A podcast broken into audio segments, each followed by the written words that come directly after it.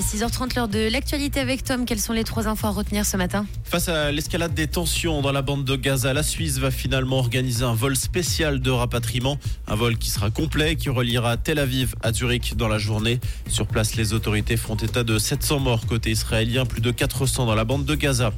La mère de Camille, qui avait été retrouvée à Prévrange avec sa fille après 11 années de vie clandestine, doit rester en prison.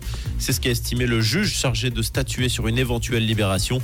Selon lui, le risque d'une nouvelle fuite a été déterminant.